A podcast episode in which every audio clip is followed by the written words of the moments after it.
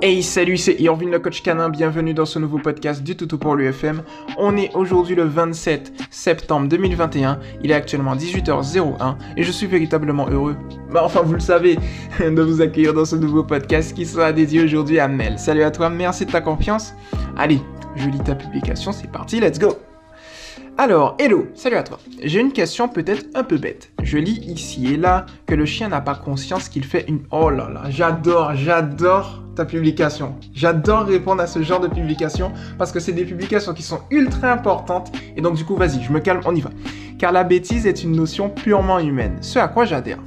Néanmoins, ce matin, je descends l'étage, je trouve la barrière pour enfants ouverte en bas de l'escalier, je pensais que mes filles l'avaient mal fermée, refermée. Et là, je retrouve ma petite Chota, 8 mois, qui remue la queue comme tous les matins quand elle me voit, avec un truc dans la gueule, mais elle reste à distance de moi. Elle finit par se rapprocher, toujours en remuant la queue, mais en me regardant avec ses yeux de coqueur et en baissant la tête. Je me rends compte alors qu'elle a une peluche de ma fille et qu'elle est allée la chercher là-haut. On a fait un troc avec un tu donnes contre une friandise et un oui, c'est bien. Hop, pas de souci. Mais je m'interroge, pourquoi a-t-elle eu ce comportement différent de l'habitude, d'habitude? Elle sait que l'on ne peut que l'on un de toi, qu'elle ne peut pas monter, l'étage est pour notre chat, de là à avoir un comportement différent, un comportement de je me suis fait griller par la patrouille. Ça m'interpelle. En plus, elle ne se fait jamais gronder, en tout cas, elle était drôle en PJ une photo d'elle avec la dite peluche le temps que j'aille chercher un moyen de faire le troc. Ah, c'est super cool avec les petits yeux, c'est super sympa. Merci à toi du coup Mel pour ta super publication. Alors je vais relire juste pour débuter et mettre les consolidations, les fondations, si je puis dire, de ce podcast.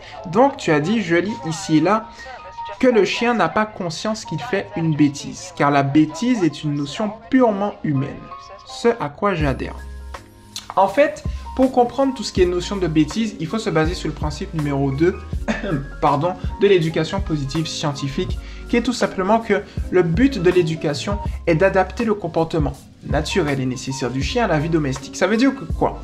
Tout chez le chien est un comportement naturel et nécessaire. Et par conséquent, il est contre-productif, bien évidemment, de réprimander ta chienne parce qu'elle ne va pas comprendre. C'est un peu l'exemple que je donne souvent dans presque tous mes podcasts. C'est-à-dire que tu prends deux personnes, tu les mets face à face, tu traces un 6 au milieu, une personne va voir le 6, l'autre personne va voir un 9, les deux vont s'engueuler en pensant que l'un a tort et l'autre a raison, alors qu'au final les deux ont raison, c'est juste une question de point de vue. Et ici, c'est la même chose. D'autant plus qu'au final, l'éducation positive, ou tout du moins positive scientifique ou psychologique, hein, c'est la même chose, eh bien, on essaye d'interpréter ce que pense le chien, mais on n'est pas forcément dans la tête du chien. C'est-à-dire que les signaux que le chien euh, va, va renvoyer vont nous faire, vont nous donner l'impression qu'il a conscience qu'il a fait une bêtise, alors qu'au final, et c'est ça qui est très intéressant, peut-être qu'il réagit juste, tu vois, en essayant d'anticiper lui-même ta réaction à toi. Tu vois ce que je veux dire? C'est-à-dire que il a conscience de son environnement, il a conscience de qui il est. Et peut-être aussi qu'il a conscience qu'il fait quelque chose de nouveau. Pas forcément quelque chose où il transgresse, tu vois, les règles établies, mais quelque chose de nouveau. Et par conséquent, j'adore le dire, un chien est un être symbiotique. Un symbiote, c'est quoi? Vous avez déjà vu Venom ou pas? Vous voyez un peu le film? On a un humain, on a une espèce de, de je sais pas comment on dit, symbiote quoi. Un monstre qui fusionne.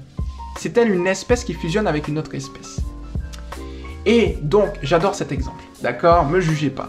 Et donc, du coup, eh bien, le chien, c'est la même chose. C'est-à-dire qu'un symbiote, c'est une espèce qui a besoin d'une autre espèce pour pouvoir vivre.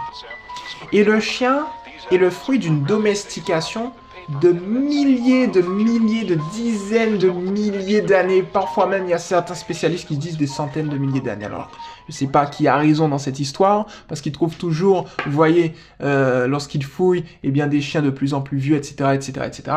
Bref, en tout cas, c'est sûr, ici voilà, c'est gravé dans le marbre, si je puis dire. Je ne sais pas si cette citation existe ou si j'ai faux. Bref, voilà, vous avez compris. Eh bien, en fait, le chien est le fruit de la domestication. Le chien a été quasiment, on peut le dire, les races de chiens ont été fabriquées par l'homme. Exemple, prenez l'exemple du berger allemand qui a été fabriqué par les Allemands. Donc voilà, on a tous ces éléments. Et par conséquent, ton chien, il va t'observer. Dès qu'il fait un truc nouveau, il t'observe.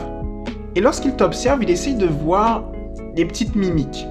Et en fait, très souvent, le chien fait des liens de cause à effet. Alors, parfois, le chien, dans notre jargon, hein, dans notre point de vue, c'est juste pour mieux euh, avoir, euh, je dirais, un argumentaire beaucoup plus fluide, j'utilise le terme de bêtise du point de vue de l'humain.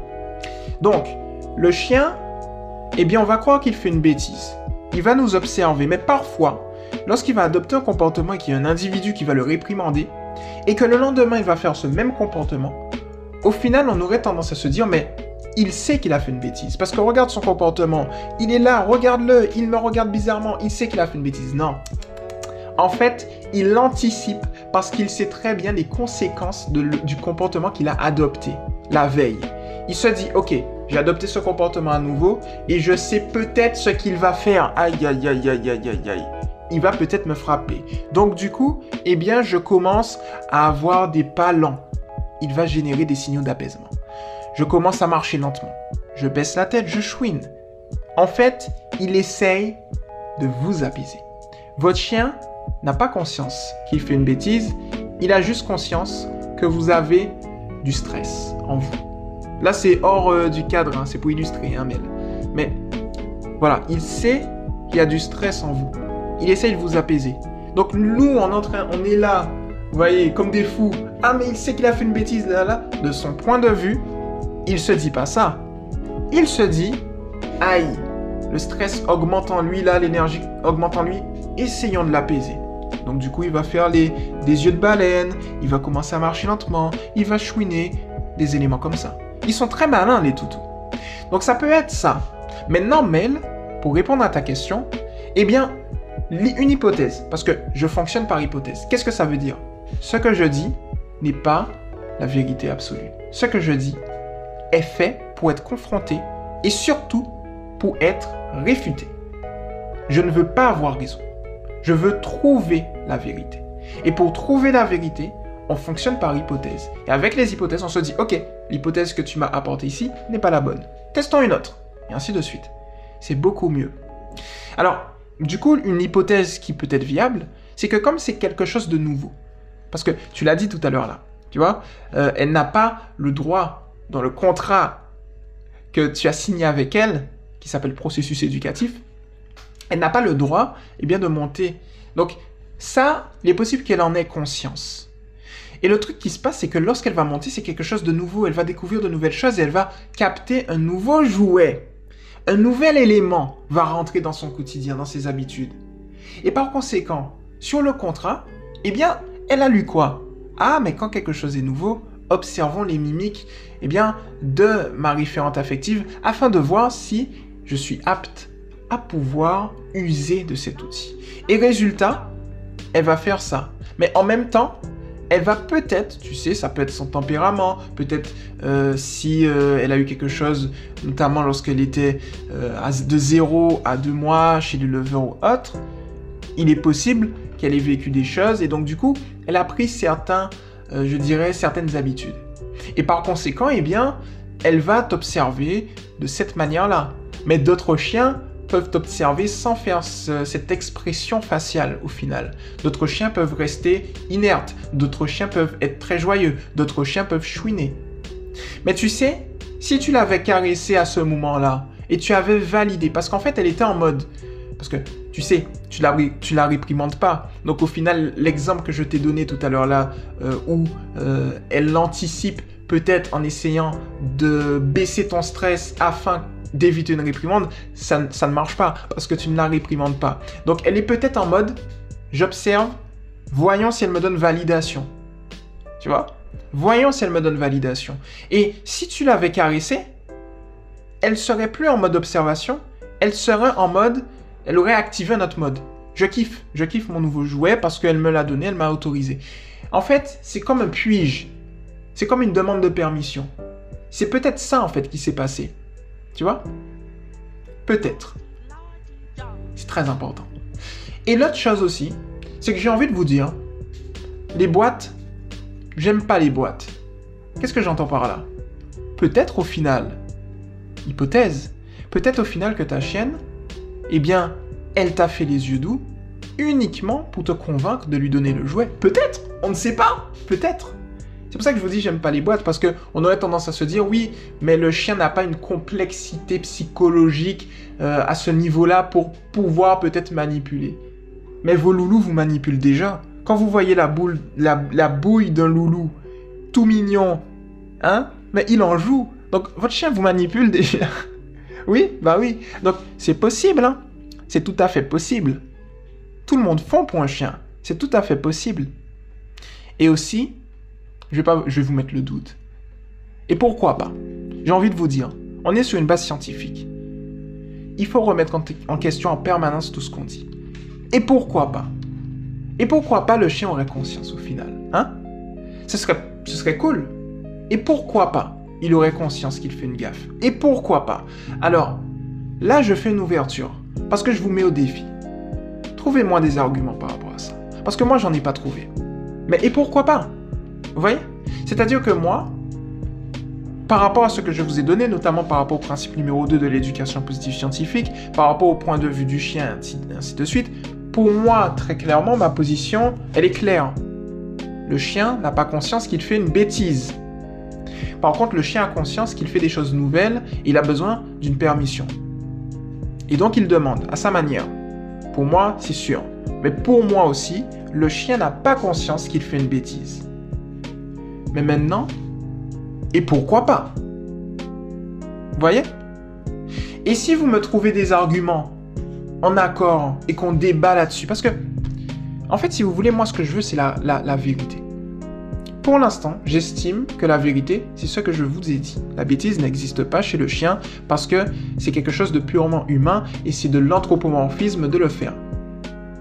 Mais pourquoi pas? Et là, on réfléchit, on débat, on essaye de voir. Y a-t-il, je dirais, une piste? Ou y a-t-il, euh, peut-être, je ne sais pas, je ne trouve pas le mot, mais ce que je veux dire par là, est-il possible que le chien puisse avoir conscience qu'il fait une gaffe ou pas? Pour l'instant, je n'ai rien trouvé là-dessus. Mais ce que je peux vous garantir, en tout cas, c'est que l'interprétation de la psychologie du chien par rapport à ta publication mêle, de mon point de vue et par rapport au fait que j'ai testé, j'ai corroboré ça à plusieurs autres exemples, des centaines d'autres exemples, je me suis rendu compte que c'est quelque chose qui n'est pas viable, en tout cas pour l'instant. Mais j'attends, j'attends, donc venez pour qu'on débatte, j'attends de voir si euh, ce que je dis est toujours viable. Est toujours viable. Parce que comme je vous le rappelle, personne n'a la science infuse et surtout, on interprète la psychologie d'un chien. On ne sait pas ce qu'il y a dans sa tête. Et tout le monde l'interprète. Alors parfois on fait mouche, souvent on fait mouche, souvent je fais mouche, et puis parfois, eh bien, on débat. Et pour continuer à faire mouche, faut contredire. Donc je remets ça sur la table, et pourquoi pas Vous faites ce que vous en voulez. En tout cas, moi j'ai mes positions pour l'instant. Et puis euh, je confronte hein, de temps en temps, vous voyez. Et puis si je vois que la confrontation est positive un jour, on essaie de voir une nouvelle vision. Il faut toujours être dans le débat et l'échange. Mais ne jamais mettre de côté. C'est très important. Donc voilà pour le coup ce que je te propose, Mel, à toutes celles et ceux qui m'écoutent également. Voilà ce que je vous propose. J'espère que ça vous a plu. C'était Erwin, le coach canin. Je vous invite, notamment si vous êtes sur Apple Podcast, euh, à mettre des étoiles, à mettre un avis. 4, 5 étoiles, une étoile, deux étoiles, comme vous voulez. Si vous avez kiffé, vous mettez 5. Si vous n'avez pas kiffé, ni ni ni, vous mettez 1, 1, c'est nul. Bon, vous avez compris. Euh, donc du coup, voilà. Vous kiffez, vous mettez des étoiles, vous mettez des avis. N'hésitez pas à le faire. Je vous invite plutôt à le faire aussi. Eh bien, euh, sur YouTube, abonnez-vous, etc. Tout pour lui TV. Et si vous n'êtes pas encore sur le mouvement Toto pour lui, c'est éducation positive pour les chiens officiels, le officiel entre crochets, tiré du 6 Toto pour lui. C'était Irvin le coach canin et on se retrouve très rapidement et bien dans un prochain podcast. Ciao